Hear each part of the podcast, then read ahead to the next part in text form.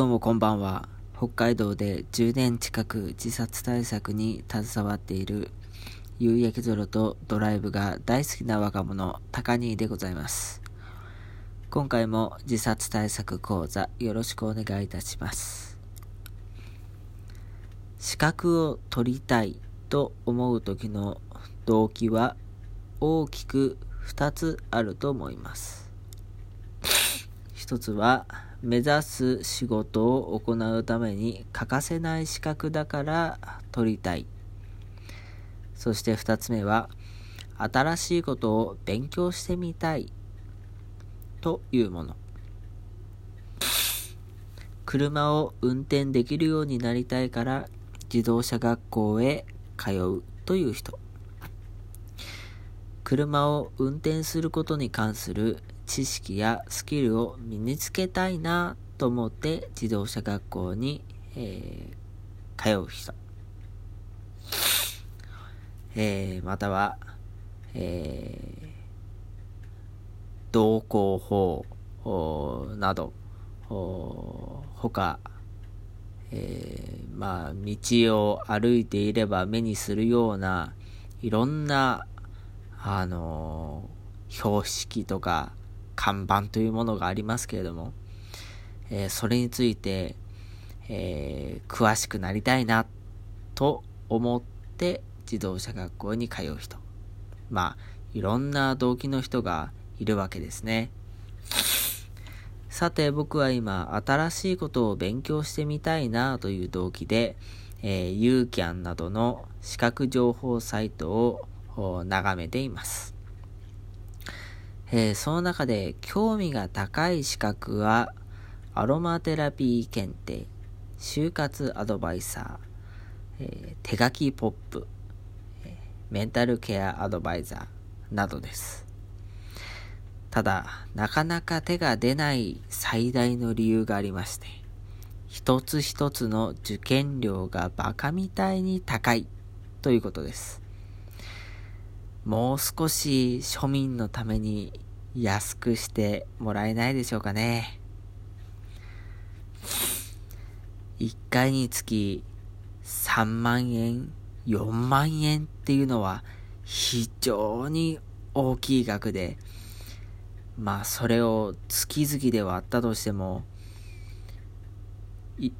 丸1年間払い続けたり、もしくは2年間も払い続けるというようなこともあります。ね。興味がある本は読んでみたくなるのと同様に資格も学んでみたいなと思うようになりました。小中高の時のいやいや取らされる資格とは全く異なってこう、エネルギーが溢れてくるんですよね。知識欲とでも言うのでしょうか。おのずと勉強してみたいなこれ。なんていうエネルギーが、えー、湧いてくる。えー、僕がそうなったのはこう、今、僕は30歳なんですけれども、20代後半になってから芽生えてきたエネルギーですね。ところで、資格取得を暇さえあれば続けている人、まあそれを日課にしているっていうような人もいるんですね。特にシニア世代によく見られるというわけです。僕はてっきり仕事をリタイアして時間とお金がたっぷり余っているから、まあ趣味として勉強しているのかなというふうに、えー、思っていました。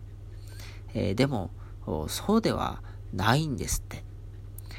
実は介護予防、認知症予防、ボケ予防というような崇高なる目的があるということを知ったんです。